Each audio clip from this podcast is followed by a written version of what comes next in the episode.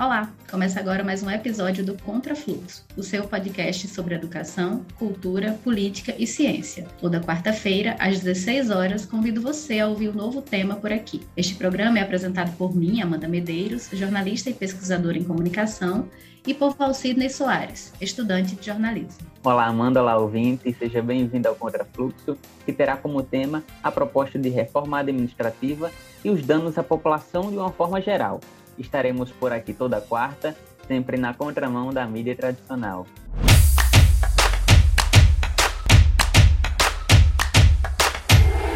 Contrafluxo. O projeto de reforma administrativa foi aprovado em 23 de setembro na Comissão Especial da Câmara e deve ir para votação no plenário nos próximos dias. No último episódio, falamos sobre os danos ao servidor público caso a PEC 32 seja aprovada, Hoje, 13 de outubro de 2021, o nosso foco são os prejuízos da população em geral. Para tratar do assunto, mais uma vez conversaremos com o economista do Departamento Intersindical de Estatísticas e Estudos Socioeconômicos, o DIEESE, Max Leno de Almeida. Max, mais uma vez agradecemos a sua participação aqui no nosso programa, né? Seja bem-vindo e vamos lá debater esse tema tão urgente à sociedade que é a possível aprovação da proposta de emenda à Constituição de número 32. Então, para iniciar, nós temos visto, né, Max, algumas campanhas tocadas pelas mais diferentes organizações da sociedade com o argumento de que, caso aprovada, a reforma administrativa ela vai roubar da população serviços essenciais como educação e saúde. O que significa esse argumento? Bom, Amanda, Quero agradecer mais uma vez a oportunidade de estar aí é, contigo, com o Sidney e também com todos e todas que estão nos ouvindo para esclarecer questões relacionadas à PEC 32. Eu acho que muitos de vocês né, que estão nos ouvindo já devem ter ouvido falar né, a respeito dessa PEC, né, e eu acho que um programa como esse cumpre muito bem o papel de fazer uma reflexão crítica né, a respeito principalmente das consequências que poderão advir caso a PEC venha a ser aprovada. Mesmo porque é, nós não podemos deixar de considerar, né, no caso dessa PEC, que existe todo um contexto, né, uma contextualização, um projeto por detrás da PEC 32. O que, que significa isso? É, a PEC ela se soma a uma série de várias outras iniciativas algumas que já aconteceram no passado, outras que ocorreram principalmente nesse governo, que acaba tendo uma característica cada vez mais evidente de se constituírem projetos de redução e mudança do papel do Estado né, na vida das pessoas e, consequentemente, na vida da sociedade como um todo. A PEC 32, como também várias outras iniciativas, não resta dúvida que acaba tendo como foco a questão dos custos, né, a questão das despesas públicas e tenta responsabilizar bastante os servidores públicos ganhar a sociedade, né? o governo tenta ganhar a sociedade, trazendo no bojo da discussão da PEC 32 essa responsabilização dos servidores públicos como os responsáveis pelo déficit público, né, pela má qualidade do serviço público. E é, no âmbito desse projeto, que se soma também a vários outros, como, por exemplo, a emenda também constitucional que foi aprovada, a emenda 109, como também a própria emenda constitucional 103, que foi a reforma da Previdência, o que a gente percebe mais nitidamente no caso da PEC 32 é que ela tem uma característica muito vinculada a um desmonte né, do papel do Estado. E que desmonte seria esse? É, nós sabemos que, no âmbito da Constituição Federal, existem vários direitos sociais que foram assegurados né, na nossa Constituição Cidadã, a Constituição de 1988. O artigo 6 traz lá quais são os direitos sociais previstos né, para todos nós, para todos da sociedade brasileira. Estão lá, né, por exemplo, dentre outros, a educação, a saúde, a segurança, a assistência social, né, o trabalho. Então, são direitos sociais previstos né, no artigo 6 da Constituição Federal. E de que maneira esses direitos sociais eles estão sendo, estão chegando para a população de uma forma geral, né? Estão chegando é, por intermédio da educação pública, do SUS, no caso da saúde. Imagine, né, é, o Brasil nesse momento de pandemia, se não fosse, por exemplo, a atuação do SUS, a questão da segurança pública, o SUAS, que é, é voltado para a questão da assistência social, tudo isso são formas desses direitos sociais chegarem na vida das pessoas. É claro, né, que nós estamos falando aqui da educação pública, do SUS, da segurança pública, do SUAS, que eu mencionei anteriormente, é, chegando de forma fragilizada para a população brasileira, não resta dúvida, e elas também são muito reféns do que vem acontecendo com a discussão orçamentária como um todo, né? O orçamento dessas áreas vem perdendo muito nos últimos anos, né? São recursos cada vez menores que estão sendo destinados, né, para que esses direitos sociais pudessem vir a ser exercidos plenamente, mas são direitos sociais efetivamente previstos na nossa Constituição Federal e que acabam chegando para a população de uma forma geral, né, por intermédio dessas formas bastante conhecidas, como eu acabei de mencionar anteriormente. E isso né, traz à tona também, dentro desse, dessa discussão mais do, do contexto né, em que a PEC está sendo discutida, esse contexto esse que, como eu mencionei, acaba se constituindo mais né, de uma forma de, é, de nós vermos que o Estado acabará tendo novas funções e atribuições, e o Estado, ele, por intermédio dessas novas funções e atribuições que estão previstas no âmbito da PEC 32, poderá né, exercer um papel diferente na vida dos cidadãos. O Estado ele se fará presente de uma forma totalmente diferente. Né? Por que, que eu digo isso? Porque é, a forma como muitos analistas têm visto a PEC 32 poderá se constituir no que a gente chama de mercantilização de direitos sociais. Todos aqueles que eu mencionei anteriormente, viu, Amanda, e todos e todas que estão nos ouvindo, poderão ser exercidos não da forma como é hoje, né, mas de uma forma diferente que a PEC 32 né, traz em termos de novidade, né, de que esses direitos sociais poderão ser exercidos, por exemplo, pela própria iniciativa privada, por alguns instrumentos que estão sendo previstos de serem criados no âmbito da PEC. Max, e aí no programa anterior, né, a gente já buscou desmistificar o discurso das regalias né, do servidor público, principalmente em relação à estabilidade, né? E aí você mesmo falou é, sobre a importância, né, que a estabilidade tem para um servidor quando ele, por exemplo, tem a liberdade de denunciar um, servidor, um superior, né? Que isso não seria tão possível sem a estabilidade, né? Mas agora a gente queria saber também como é que essa estabilidade se reflete na população de forma geral. Como é que a população também é beneficiada, assim como o servidor, com a estabilidade. Perfeito, né? Acho que é fundamental. No programa anterior nós já tínhamos é, comentado, né, sobre essa importante questão que envolve né, a, a estabilidade do, do, setor público, né, no, do servidor público, é, mesmo porque eu acho que grande parte das tarefas que são exercidas pelo servidor público e para que é, os serviços públicos cheguem para a sociedade de uma forma geral, né, acho que destaco novamente o que eu havia dito né, no programa anterior, é, a existência de princípios consagrados dentro da Constituição Federal, né, princípios esses que são norteadores né, do serviço público no Brasil e como também é, em relação à forma como servidores públicos eles atuam nos seus respectivos órgãos, que é a observância do, do princípio da legalidade. É, o servidor público, por exemplo, ele, ele, tem que agir dentro da lei, dentro do uh, arcabouço jurídico legal que existe para a sua respectiva atuação. Há o princípio da chamada impessoalidade. Imagine, né? né, se o princípio da impessoalidade ele não vier a ser observado, as consequências sérias que isso poderia trazer para o servidor público e para os serviços públicos de uma forma geral, né? Eles estariam mais sujeitos a certas discricionariedades do poder executivo, principalmente se nós levarmos em consideração as possibilidades previstas no âmbito da PEC. A versão original era mais, mas a versão atual ainda traz um, um componente de possibilidade de certos apadrinhamentos né, na hora de contratar servidores públicos. E imagine né, a qualidade e a continuidade do serviço público, como ela não aconteceria na prática, né, se efetivamente essas formas de contratação elas viessem a, vierem a acontecer caso a PEC 32 efetivamente venha a ser é, aprovada. Né? Então, a gente percebe que a estabilidade, muito longe de ser um privilégio dos servidores,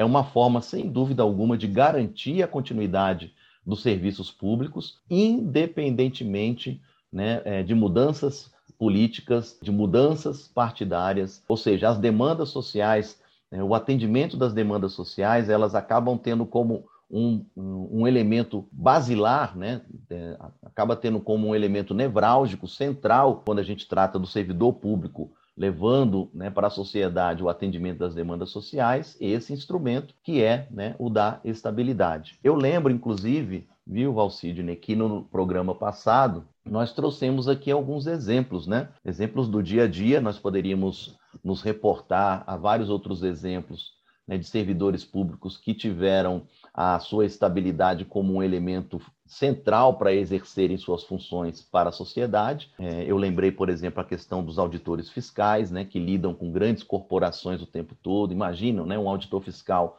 tendo que multar uma grande empresa, né, se não tivesse um instrumento da estabilidade, né, como ele poderia exercer de fato essa função de estar multando grandes corporações. Né? Muitos de que estão nos assistindo é, é, talvez gostem da, do futebol, devem ter até ficado muito contrariados com aquele último evento que aconteceu lá entre o jogo lá Brasil e Argentina, né? O jogo de futebol da eliminatória da Copa do Mundo. Naquele momento, um evento evidentemente esportivo muito esperado por todos, pela população de uma forma geral, aqueles que gostam, né, do, do futebol e tudo. E nós tivemos uma atuação firme, né? Uma atuação forte né, dos profissionais da Anvisa, é, fazendo valer, as regras do jogo, né, fazendo valer o que estava determinado do ponto de vista daqueles que estão entrando no nosso país. Né? Imagina se esses profissionais não estivessem amparados pela estabilidade, de que maneira seriam as repercussões negativas desses profissionais do ponto de vista da sua vida funcional ou até mesmo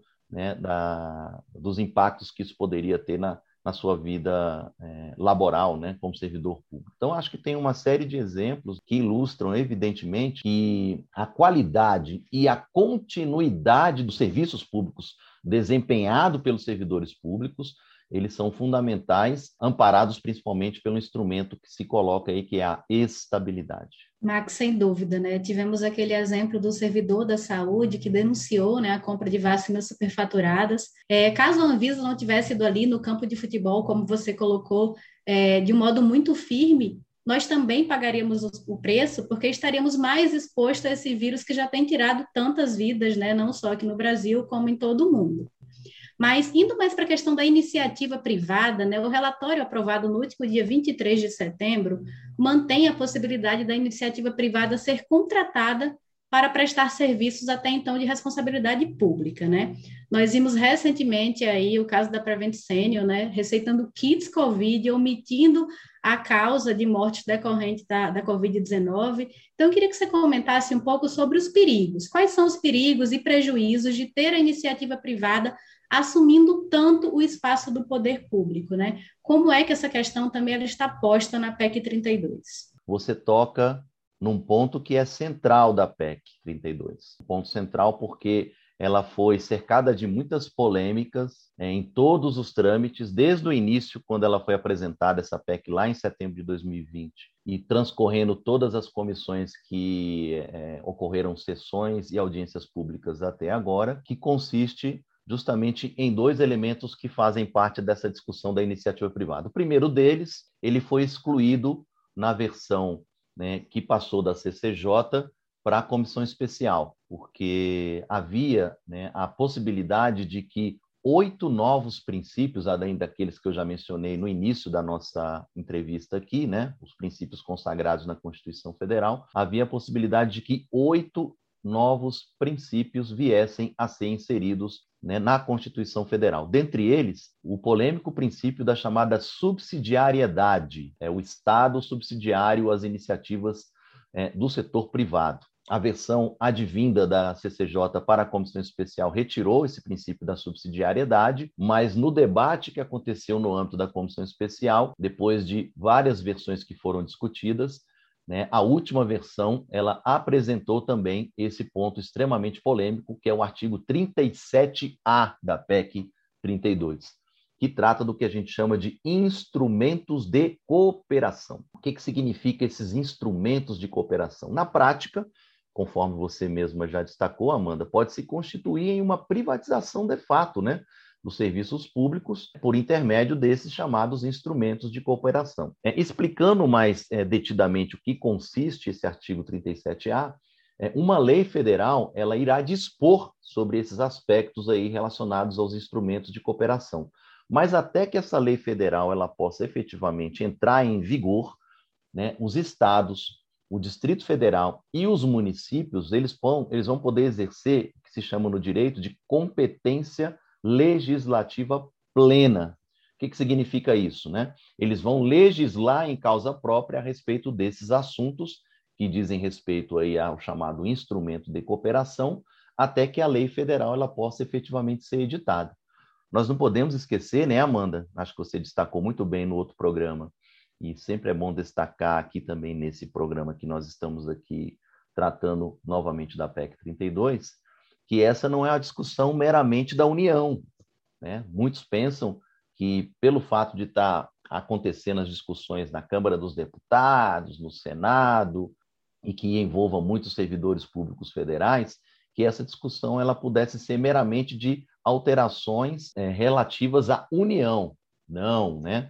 A, a PEC ela é muito clara. Ela traz mudanças para a União, para os 27 estados, incluindo o Distrito Federal, e os mais de 5.565 municípios espalhados pelo Brasil inteiro, Amanda. Imagina, né?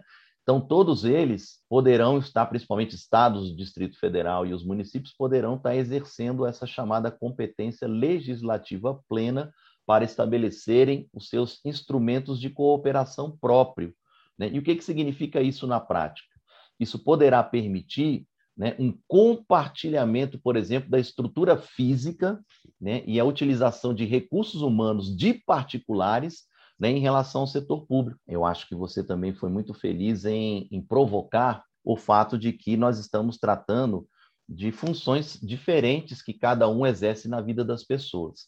Por exemplo, o setor público ele não tem uma finalidade de lucro, né? O setor, não estou falando aqui das empresas estatais, não estou falando da Petrobras, estou falando aqui de empresas, Correios, que, por serem empresas estatais, e diga-se de passagem, a PEC também trata não só dos servidores públicos, mas também dos empregados públicos, né? os empregados de empresas estatais. O que a gente percebe é que né, o setor público como um todo, ele tem por finalidade, né, finalidade inclusive constitucional, é, de é, trazer o bem-estar social, bem-estar para a população, não tem uma finalidade de lucro.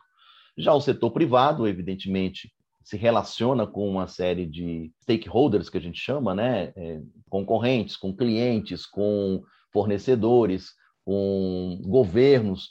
É evidentemente que o setor privado ele pode alegar que gera emprego, gera renda, gera produtos, gera saciação de necessidades, mas, né, no frigir dos ovos, né, a atuação do setor privado ela tem né, objetivos estratégicos, do ponto de vista dela atuar junto à sociedade, muito bem definidos. Né? Qual é o objetivo de uma empresa privada? É saciar a necessidade das pessoas, sem dúvida alguma, por intermédio de bens e serviços, mas tendo como é, um, elementos da sua atuação de minimizar custos e também maximizar os seus resultados diferentemente do que, como eu havia dito, né, que são os objetivos do setor público para a população, que é tentar gerar o bem-estar social.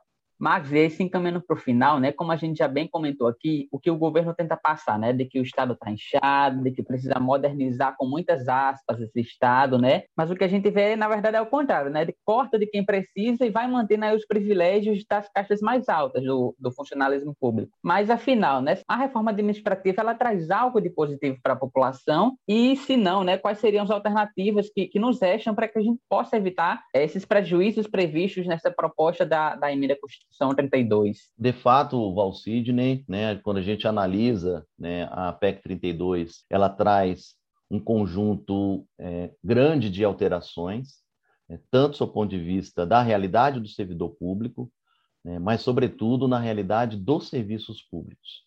Então, nós não podemos, é, nesse momento que já estamos caminhando para o fim é, das reflexões críticas relacionadas à PEC 32, deixar de considerar, novamente, isso eu já reforcei no programa anterior, mas gosto muito de salientar isso sempre, né?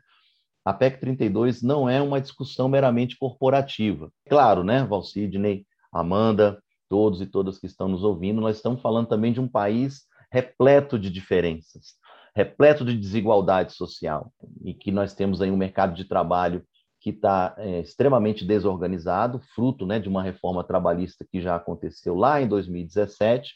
Né, nós temos um quantitativo de pessoas né, que estão na informalidade, né, e temos também taxas de desemprego que são muito elevadas comparado a outros países, sem contar, né, né, principalmente nesse momento de pandemia, que nós temos registrado, segundo os vários indicadores que estão sendo divulgados, né, uma é, não só uma precarização do próprio né, mercado de trabalho, né, uma, uma relação de trabalho cada vez mais precarizada, mas também nós temos visto aí um aumento né, do, de, da fragilização dos principais indicadores socioeconômicos do país. Então, a população, né, diante de tudo isso, né, ela acaba tendo cada vez mais a necessidade do Estado se fazer presente na vida delas. Imagina, né? Hoje, né, nós temos, inclusive, né, acho que como um elemento adicional da PEC, né, mas que não pode ser dissociado de forma alguma, os elementos econômicos, né, o aspecto da economia, né, que a gente tem visto aí, por exemplo, o recrudescimento do aspecto inflacionário. Né? A inflação ela está é, trazendo como principal consequência né, uma redução do poder de compra né, dos salários das famílias, das pessoas. Então, cada vez mais, né, as famílias estão necessitando, por exemplo, se elas estão com sua renda comprometida, né, muitas delas vão ter, vão ter que rever uh, os seus planos de saúde, vão ter que rever os filhos que estão em escolas particulares, né, vão ter que rever uma série de questões né, que estão relacionadas do Estado podendo fazer esse papel, exercer esse papel na vida dessas famílias. E o que está sendo colocado em jogo é justamente isso, né? A maneira como esses direitos sociais previstos na Constituição Federal, eles efetivamente é, deixarão de ser exercidos né, pelos servidores públicos da forma como é, né, e poderão ser é, mercantilizados, né? Esses direitos sociais eles virem a ser exercidos de uma maneira diferente, incluindo né, a própria possibilidade da iniciativa privada ou fazê-lo, é, fazer, né? Ou até exercer esse papel né, previsto na Constituição Federal. Muitos de vocês talvez tenham ouvido falar de um termo chamado voucherização. O que, que significa isso? É a vida das pessoas serem é, movidas por vouchers, né? As pessoas terem direito a vouchers e elas poderem terem exercido seus direitos sociais com recursos que seriam é, repassados para a população para que elas pudessem escolher, inclusive em instituições privadas, de que maneira né, a educação né, poderia chegar, a saúde poderia chegar para essas pessoas, que é, de fato, né, uma pretensão né, de cada vez mais colocar a iniciativa privada dentro do orçamento público, né? que acho que é uma consequência gravíssima. Né? O orçamento público também poder deixar de ser cada vez mais público e tendo a, a ocupação do setor privado né, no âmbito de discussões tão importantes como o, o, fato de que os direitos sociais cheguem para a população de uma forma geral. Então, é, a PEC 32 ela traz para reflexão uma série de aspectos que dizem respeito, sim, né, à sociedade como um todo. Né, os direitos sociais previstos dentro da Constituição Federal e que é, deixarão de ser exercidos da forma como eles são hoje. Nós sabemos das fragilidades né, do SUS, da educação pública, da segurança pública, né, da própria assistência social, né, porque cada vez mais nós é, estamos presenciando várias iniciativas no sentido de trazer à tona né, projetos que vão mais na linha né, de serem projetos de reduzir as despesas públicas, de serem instrumentos é, meramente fiscais, né, instrumentos meramente de proporcionar aí um saneamento das contas públicas, digamos assim, e menos preocupados cada vez mais né, com é, os direitos sociais previstos na Constituição Federal, né, que deixariam de ter menos recursos orçamentários e deixariam de ter menos servidores públicos que pudessem vir a exercer esses direitos sociais e menos qualidade do serviço público que pudesse chegar para a população de uma forma geral. Então, a PEC 32, sem dúvida alguma, traz como consequências de fato, viu, Valsidney, Amanda, todos e todas que estão nos ouvindo, impactos para a sociedade como um todo. Max, mais uma vez, muito obrigada pela sua participação aqui no podcast Contra Fluxo, né? Espero que tenhamos cumprido com a nossa missão, que é fazer um jornalismo alternativo, que vai na contramão da mídia tradicional, levando para a população, esclarecendo algumas questões críticas em torno também agora da reforma administrativa e ampliando essa discussão que é essencial para que nós possamos juntos, né, lutar contra mais essa proposta absurda é, vinda do, do governo federal. Eu que agradeço, agradeço a você, Amanda, é, Valcidne, pela condução aí desses dois momentos que nós tivemos oportunidade de estarmos juntos, né, para discutir esse importante tema, né, que é a PEC 32. Nós do DIES nos colocamos aí à disposição, né, para iniciativas como essa. E quero também agradecer a produção do programa, né, na pessoa da Rebeca, que acabou intermediando toda essa nossa possibilidade de estarmos aqui conversando sobre esse tema. Contrafluxo. Estamos chegando ao fim desse programa, mas não esqueça de nos acompanhar pelas redes sociais. Lá é o espaço para você se informar sobre o tema da próxima semana e, claro, espaço de interação com a gente. Então não deixe de mandar o seu feedback e sugestões de novas pautas. Instagram, arroba programa Contrafluxo e Facebook Programa Contrafluxo. Nossa agenda você já conhece. Toda quarta-feira, às 16 horas, na sua plataforma de áudio preferida o seu podcast na contramão da mídia tradicional. O Contrafluxo tem o apoio do Adurne Sindicato, apresentação de Amanda Medeiros e Valcitney Soares, produção de Rebeca Souza, Liciane Oliveira e Rebeca Oliveira, edição de Rebeca Souza e operação técnica de Elan Aureliano.